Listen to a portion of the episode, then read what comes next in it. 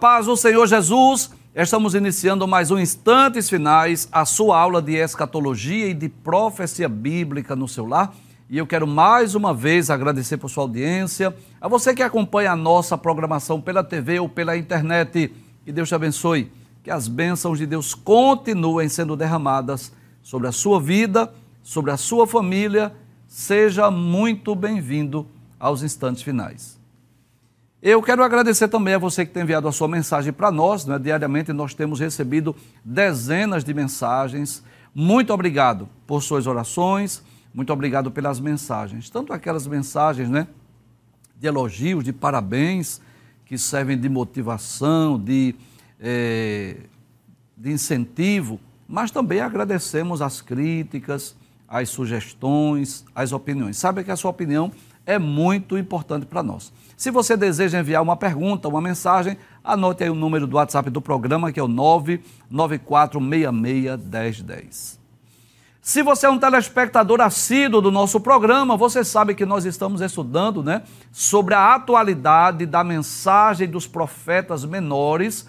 Nós já dissemos aqui diversas vezes que esses profetas foram levantados por Deus para trazer a mensagem ao público-alvo específico, né?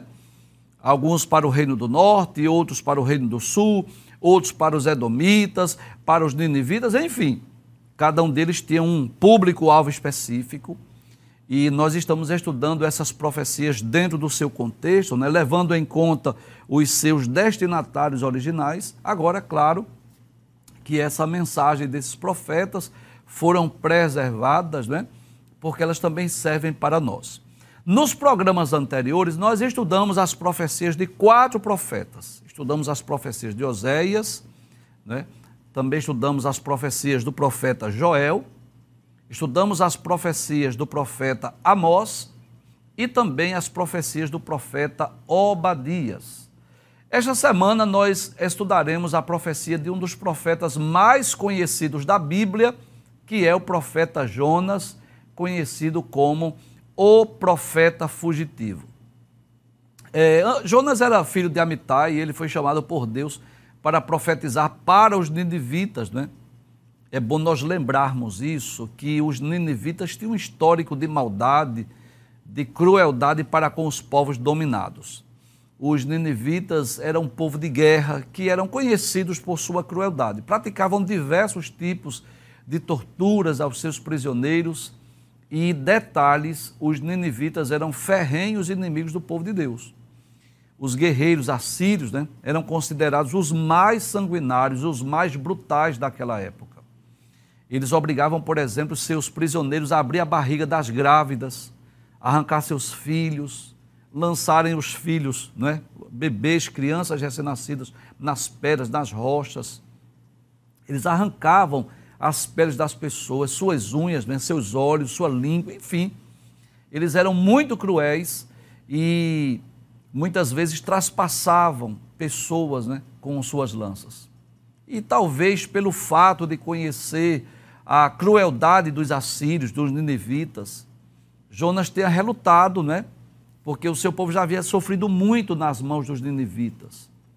Mas é interessante que quando Deus mandou Jonas pregar aquela cidade, ele recusou-se aí, mas não foi por medo da morte. Eu tenho ouvido muitas pessoas dizer que Jonas estava temendo ser morto. Não, não foi esse o principal motivo pelo qual Jonas tentou fugir, se esquivar daquela responsabilidade. Na verdade, era por ódio mesmo dos assírios, dos ninivitas, Jonas sabia que se ele se arrependesse, Deus iria perdoá-los. Eu posso dizer também que Jonas é um profeta bem diferente dos demais chamados é, profetas menores, porque ele é o único profeta que disse não a Deus, ou pelo menos tentou dizer não, tentou fugir. Ele recebeu um chamado missionário né, da parte de Deus e fez o possível para fugir dessa vocação, porque ele conhecia a Deus, sabia que Deus é longânimo, é misericordioso e sabia que se o povo se arrependesse dos seus pecados, Deus pouparia aquela nação. Jonas não queria que Deus poupasse, Jonas queria que Deus exercesse juízo, né?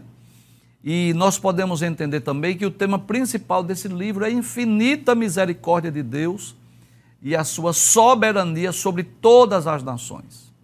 Uma das principais lições que nós aprendemos com o livro de Jonas é que o Senhor está interessado em salvar todas as pessoas, independente da sua nacionalidade, independente de qual tribo pertence. Então nós vamos perceber na história desse profeta fugitivo, ou pelo menos da história desse profeta que tentou esquivar-se da sua responsabilidade, o grande amor de Deus que deseja salvar a todos os homens.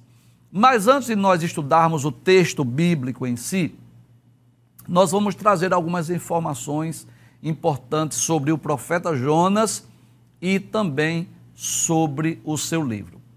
Bem, o significado do seu nome é pomba, é? ou pombo também pode ser traduzido assim. O, seus pais é? colocaram esse nome em Jonas, possivelmente, né, porque esperava que ele fosse uma pessoa assim, pacífica, um pacificador, alguém que representa a paz. O tema do seu livro é a magnitude da misericórdia de Deus, a grandeza desse amor de Deus que deseja salvar todos os homens. Ele foi escrito por volta do ano 760 a.C. e os seus destinatários foi os ninivitas, e é bom lembrar que Nínive era a capital da Síria, o maior império da época, não é? A Síria era o grande império que dominava o mundo antes da Babilônia. Vamos ler sobre o tema da nossa aula de hoje. Hoje vamos falar sobre o chamado de Jonas e a sua fuga e vamos à introdução da nossa aula. Nós dizemos assim que Jonas foi chamado por Deus para fazer algo que não estava em seu coração. E o que é que não estava no coração de Jonas? Pregar para os ninivitas. E por isso ele fugiu para escapar dessa tarefa. Mas Deus não desistiu de Jonas e proveu meios para levá-lo a cumprir a sua missão. Glória a Deus. Deus vem de uma forma miraculosa intervir naquela história. O livro de Jonas é considerado como o João 3 e 16 do Antigo Testamento e contém o relato do maior número de conversão registrado na Bíblia, onde os moradores da cidade de Nínive abandonaram seus caminhos iníquos e voltaram-se para Deus, conforme o capítulo 3, versículo 1 a 10, que vamos estudar no próximo programa. Esse livro contém de forma clara e evidente a mensagem da graça de Deus para salvar não apenas os judeus, mas também os gentios. E antes mesmo de nós estudarmos qualquer texto bíblico do livro de Jonas, eu já gostaria de extrair uma lição importante para cada um de nós. Essa é a verdade, como já dissemos, os ninivitas eram maus, eram cruéis, eram sanguinários e eram inimigos do povo de Deus. Mas que coisa interessante. Deus manda Jonas pregar para os ninivitas com o desejo de salvá-los, com o desejo de que aquela geração, aquele povo se arrependesse dos seus pecados. E nós já podemos extrair algumas lições, né? Já falamos aqui desse grande amor de Deus, que deseja salvar a todos os homens, que deseja que todos sejam salvos, que venham ao conhecimento da verdade. Jesus não veio ao mundo para morrer por um grupo de eleitos, ou por um grupo de predestinados, ou para um, por um grupo de pessoas exclusivas, não, ele veio para morrer pelo mundo inteiro. Nós não cremos na expiação limitada, que Jesus morreu somente por um grupo de eleitos ou predestinados. Não, nós cremos na expiação ilimitada, esse desejo de Deus que todos sejam salvos. Se você tem aí papel e caneta, você pode anotar. Por exemplo, João capítulo 3, versículo 16 diz: Porque Deus amou o mundo de tal maneira que deu seu Filho unigênito, para que todo aquele que nele crê não pereça, mas tenha a vida eterna.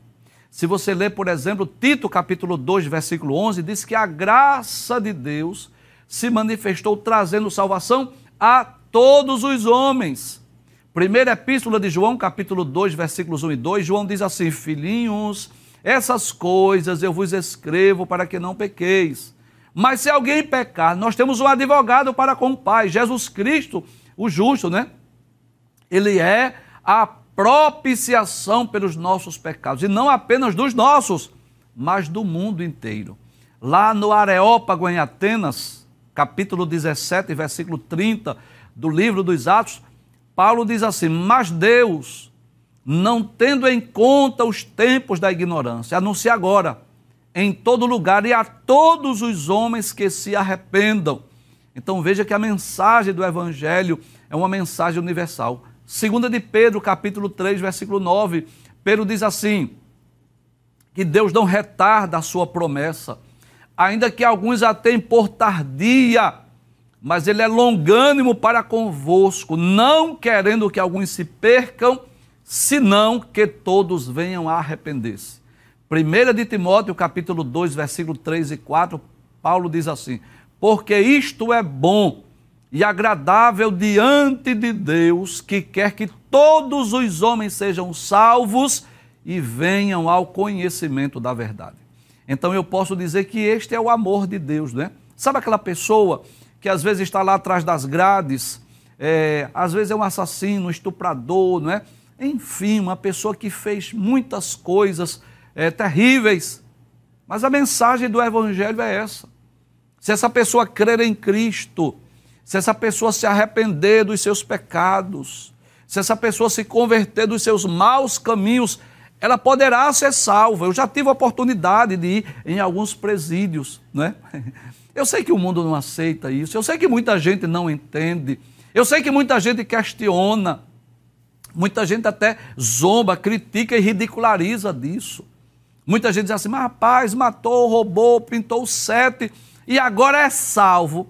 Pois é, é isso que diz a Bíblia Sagrada. E a história de Jonas mostra isso. E eu diria que até o tempo que estamos vivendo é um tempo oportuno para fazermos aqui as comparações, né? É, há quase 30 dias que o mundo foi abalado com essa invasão do grupo terrorista Hamas à nação de Israel.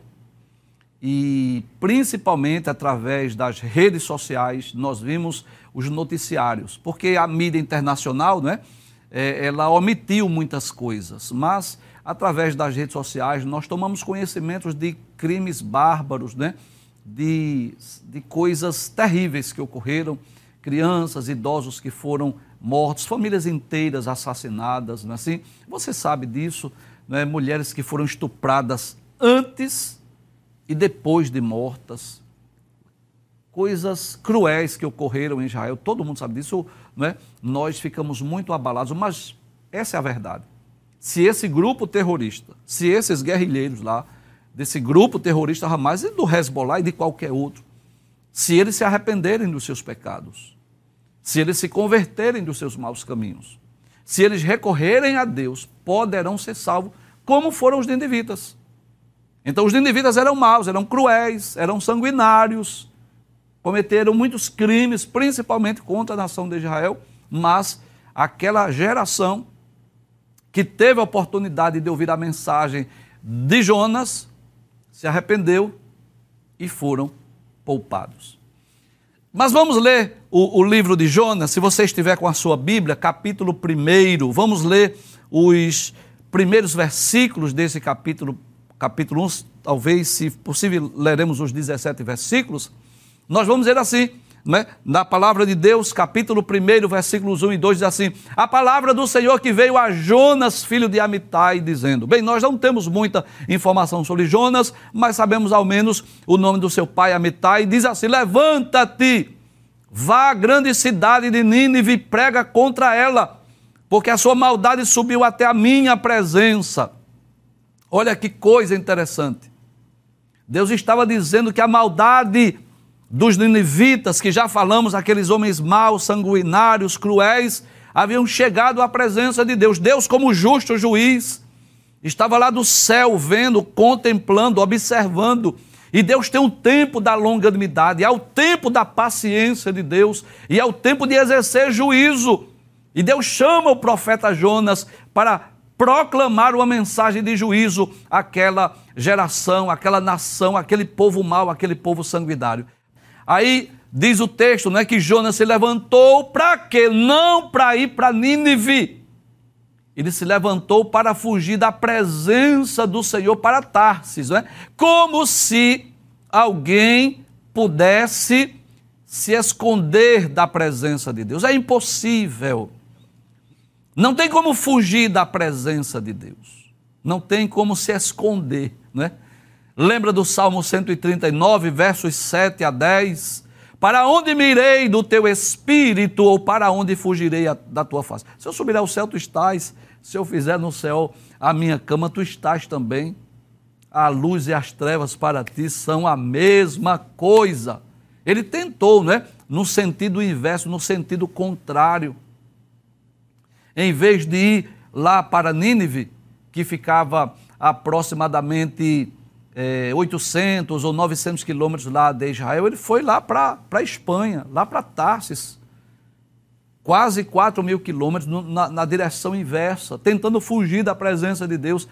Aí diz o texto bíblico que Jonas se levantou, mas para fugir da presença do Senhor para Tarsis.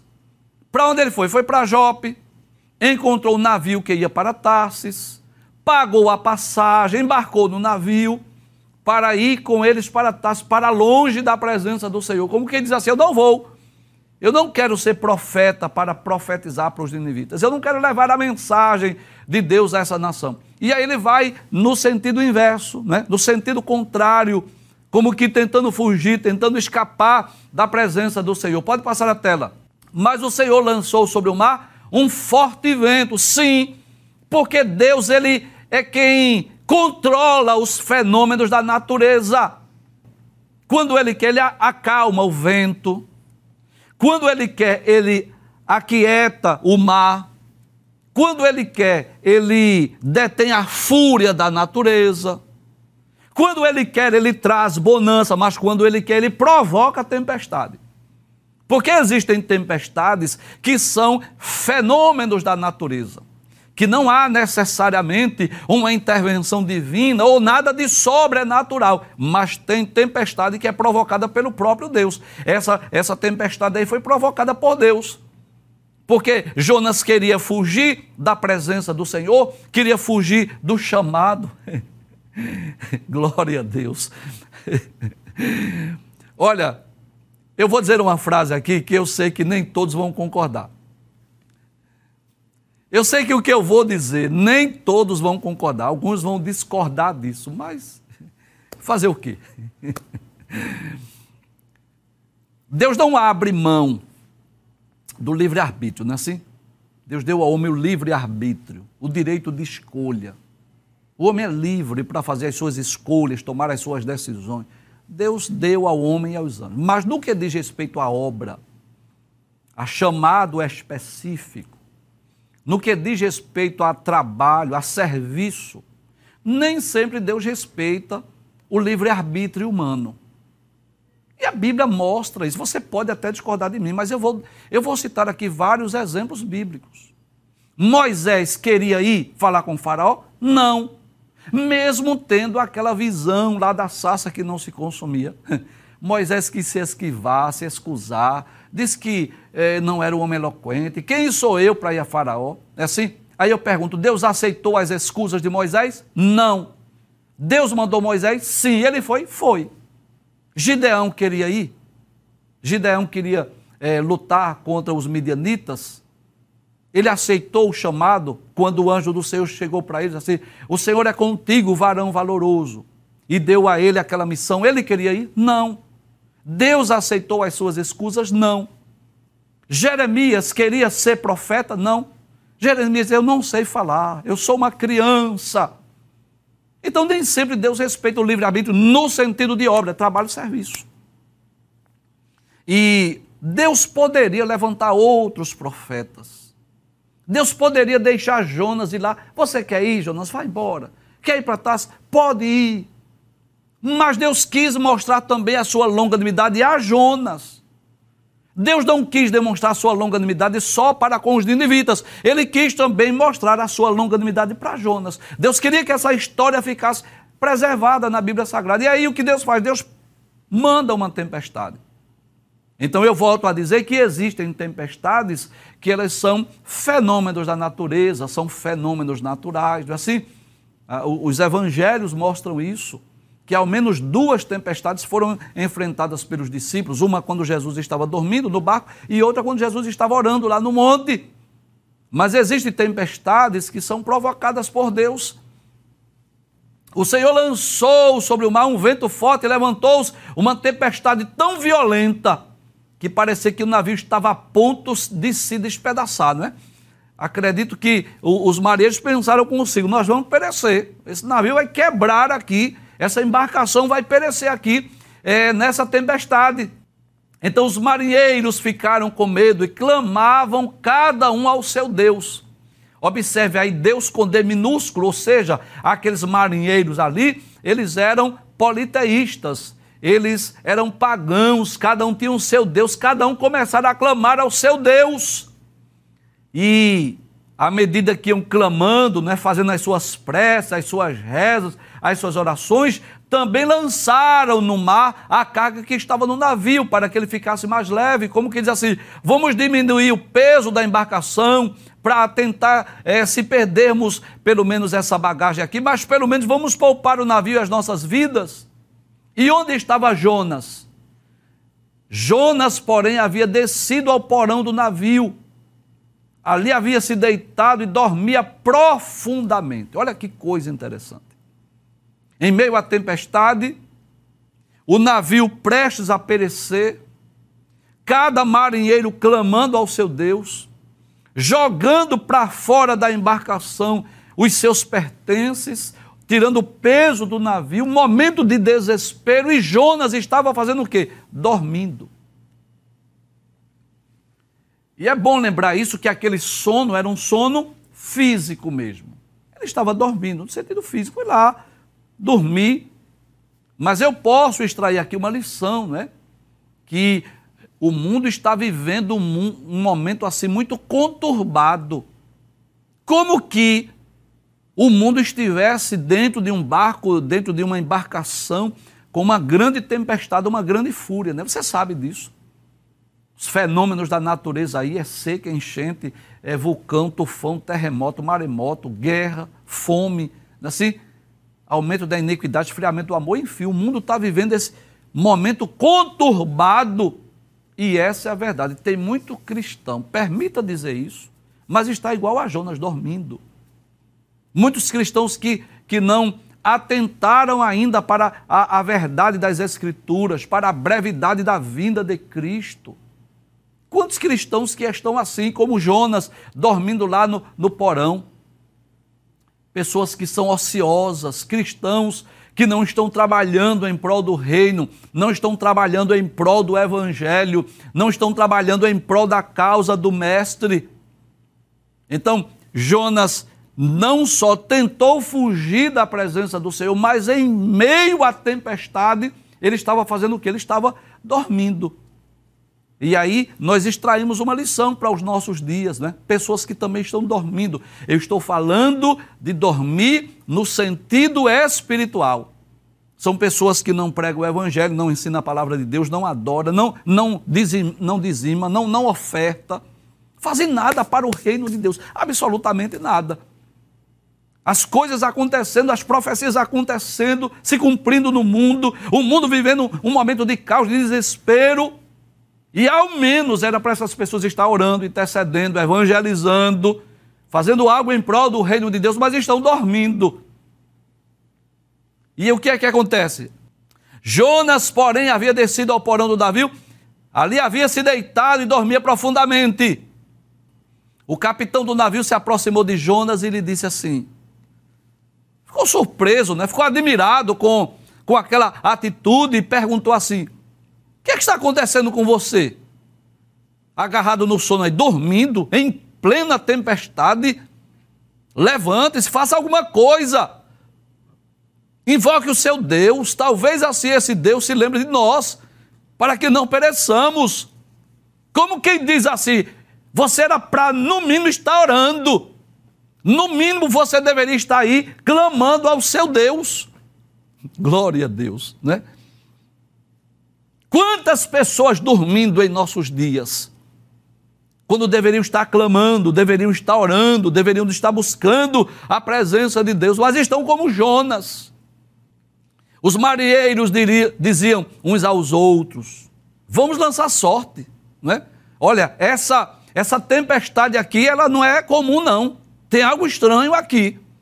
Vamos lançar sorte para descobrir quem é o culpado desse mal que, que caiu sobre nós. Tem alguém aqui na embarcação que é o culpado dessa tempestade.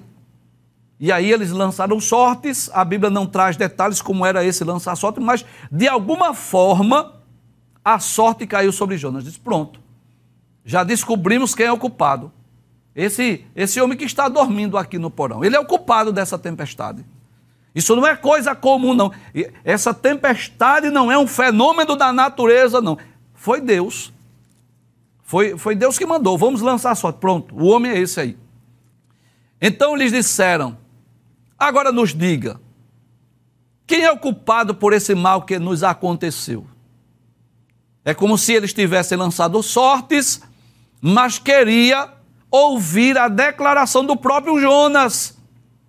Qual é a sua ocupação? Me diga, você trabalha com o quê? Você está vindo de onde? Qual é a sua terra e de que povo você é?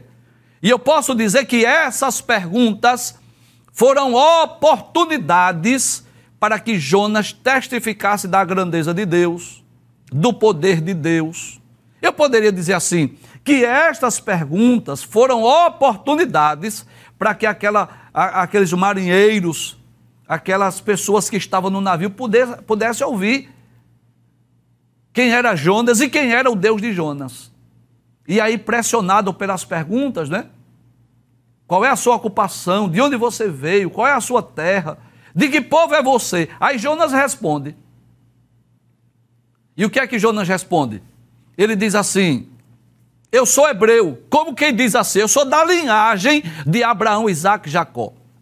Eu temo o Senhor, eu temo a Yahvé, esse que é o Deus do céu, que fez o mar e a terra. Em outras palavras, Jonas estava dizendo: O meu Deus é o Criador de todas as coisas. E aí os homens ficaram com muito medo e lhe perguntaram: O que é isso que você fez? Por que é que está tá nos ocorrendo essa tempestade? O que foi que você fez contra o seu Deus? Porque aqueles homens sabiam que Jonas estava fugindo da presença do Senhor, porque eles haviam contado. Por que você fez isso, Jonas? Por que você fugiu? Por que você se escondeu? Em outras palavras, eles estavam dizendo assim: olha, você poderia ter evitado esse incômodo. Você poderia ter evitado essa tempestade. Você poderia ter evitado esse prejuízo que nós tivemos aí. Nós tivemos que lançar as nossas mercadorias no mar para não perder a embarcação. Então tem tempestade que ocorre por causa disso, por causa de, de, de Jonas, porque quer fugir, quer se esconder, quer se esquivar do chamado, da missão que Deus entregou. E é claro que quando Cristo nos chamou, quando Deus nos chamou, nos chamou primeiro para sermos salvos. Deus não me chamou porque estava precisando de um apresentador na televisão. Deus não me chamou porque estava precisando de um professor no seminário teológico. Não, Deus me chamou para que eu seja salvo. Para que eu possa ser salvo. Esse, esse é o chamado universal, o chamado à salvação. Agora, depois que nós somos chamados, aí Deus entrega em nossas mãos responsabilidades. E você sabe o que é que Deus quer de nós? Eu vou lhe dizer o que é que Deus quer de nós. Primeiro, descubra qual é a sua vocação. Descubra qual é o seu chamado. E depois que você descobrir qual é a sua vocação, qual é o seu chamado, dê o melhor de si. Se você se sente incapaz, glória a Deus por isso. Se você se sente que não tem capacidade, bendito seja o nome do Senhor, porque é perigoso quando a pessoa se sente grande, quando a pessoa se sente capaz, aí Deus deixa ele fazer sozinho. Mas quando a gente se sente incapaz, a gente vai orar, Senhor, me ajuda, me capacita, me dê sabedoria, me ensine, me oriente. E Deus vai mostrando, Deus vai ensinando. Mas não adianta fugir do chamado. Não adianta fugir da vocação. Porque a tempestade vem. Deus ainda hoje manda tempestade. É claro que eu estou falando no sentido figurado, né? Deus às vezes traça caminhos e aquela porta larga vai se estreitando, aquele caminho espaçoso vai ficando bem estreitinho, até o crente dizer: Sim, Senhor, eu vou, eu aceito o teu chamado, eu não vou me esquivar do chamado. Então não faça feito Jonas, não, porque senão vai sofrer você e, e muita gente que estiver ao seu redor. Porque não foi só Jonas que sofreu, não. Aqueles tripulantes, aqueles marinheiros, aquelas pessoas que estavam naquele navio, todo mundo sofreu por causa de Jonas. Tem, tem famílias assim, está sofrendo a família inteira por causa de Jonas. Aí diz assim: os homens ficaram com muito medo, perguntaram: o que é que você fez? O que é isso que você fez? Aqueles homens sabiam que Jonas estava fugindo da presença do Senhor. Então lhe perguntaram: agora me diga o que é que vamos fazer com você para que o mar se acalme. Glória a Deus. Porque o mar ia se tornando cada vez mais tempestuoso. Deus ia aumentando a intensidade da tempestade. Agora, Jonas, você é quem vai dizer o que é que a gente faz com você. E Jonas foi corajoso. Jonas disse na íntegra o que devia fazer. Passa a tela. Então, Jonas respondeu: Peguem-me e me lancem no mar. Então o mar ficará calmo. Ele foi corajoso. Pode me lançar no mar. Olha, se vocês me lançarem no mar, o mar vai ficar calmo porque eu sei que por minha causa essa grande tempestade caiu sobre você. Deus traçou caminhos para mostrar a Jonas que ele era o culpado, que ele era o responsável por aquela tempestade. Mas ele foi corajoso, reconheceu o seu erro, reconheceu que estava fugindo. Se me lançar no mar, vai haver bonança, a tempestade vai passar, o mar vai ficar calmo. Passa a tela, por favor. Em vez disso, os homens remavam, né? Como que diz assim, não, não vamos, não vamos lançar não. Esse homem, ele, ele serve ao Deus do céu, o Criador, não vamos, não vamos lançar não. E começaram a se esforçar, vamos remar mais forte, mais rápido, vamos remar, vamos tentar alcançar a terra, mas não podia. Glória a Deus, porque enquanto Jonas está no barco, não tem bonança. Glória a Deus. Deus tem um encontro com Jonas lá no fundo do mar. Mas não podiam porque o mar ia se tornando cada vez mais tempestuoso né, contra eles. Glória a Deus. Como quem diz assim: enquanto Jonas estiver no barco, a tempestade continua. E, e Deus ia aumentando a intensidade do vento, a força do mar, de forma que eles não tiveram outra alternativa. Será assim: ou a gente lança ele, ou então vai perecer todo mundo aqui. Então clamaram ao Senhor e disseram: Ah, Senhor, rogamos-te que não nos deixe perecer por causa da vida desse homem. Não deixa a gente perecer, não. E não faças cair sobre nós este sangue inocente, porque tu, Senhor, fizeste o que foi do teu agrado. Glória a Deus. Glória a Deus. Observe que coisa interessante. Aqueles homens tiveram uma experiência com Deus do céu. Eles chegaram a dizer que Deus faz aquilo que lhe agrada. Senhor, não, não lance sobre nós né, a culpa por causa da morte desse homem. Porque eles, eles pensavam assim: lançar Jonas, Jonas vai morrer. Se lançarmos esse homem aqui, ele vai perecer, ele vai morrer. Não tem como ele escapar. Mas não sabiam eles que Deus já tinha um plano, Deus já tinha uma saída, Deus já tinha uma alternativa, tanto para os que estavam na embarcação, qual era o plano de Deus? Vou trazer bonança. Não vou deixar o barco quebrar, não vou deixar ninguém morrer. E para Jonas, que seria lançado no mar, Deus também já tinha preparado um, um grande peixe né, para poder engolir. Pode passar a tela. Em seguida, os marinheiros pegaram Jonas e o lançaram no mar. E a fúria do mar se acalmou. Foi Jonas sair, foi Jonas ser lançado e houve bonança. Então esses homens temeram muito o Senhor. Olha que, que bênção, não é? Glória a Deus. ofereceram sacrifícios ao Senhor e fizeram votos. Glória a Deus. Jonas, mesmo fugitivo, mas influenciou aqueles homens que estavam naquela embarcação. Eles tiveram uma experiência com Deus. E ali eles ofereceram sacrifícios ao Senhor, eles fizeram votos, eles tiveram uma experiência com o Deus Criador de todas as coisas. E aí, o Senhor ordenou que um grande peixe engolisse Jonas, e Jonas esteve três dias e três noites no ventre do peixe. Então, Deus trabalhou na vida dos marinheiros, dando-lhes a oportunidade de conhecê-lo, porque é isso. A maioria de nós conhecemos a Deus em meio à tempestade. Essa é a verdade. É claro que muitas pessoas tiveram um encontro com Deus na melhor fase da sua vida, no momento de alegria, no momento de festejo, é claro, mas a maioria de nós tivemos um encontro com Deus, tivemos experiência com Deus, exatamente no momento turbulento, no momento da tempestade, no momento do medo, do pavor, da agonia, do desespero quando parece que tudo vai ter fim, quando parece que tudo vai quebrar, quando parece que a gente vai morrer, quando parece que não tem jeito, não tem solução, é aí que Deus aparece, é aí que Deus se manifesta, é aí que nós temos experiência com Ele, não é assim? E aí Deus trabalha na vida daqueles, daquela tripulação, na vida daqueles marinheiros. Deus faz com que haja bonança, e o melhor de tudo é que eles tiveram experiência, eles conheceram o Deus dos Hebreus, o Deus de Jonas. Eles fizeram votos, eles ofereceram sacrifícios.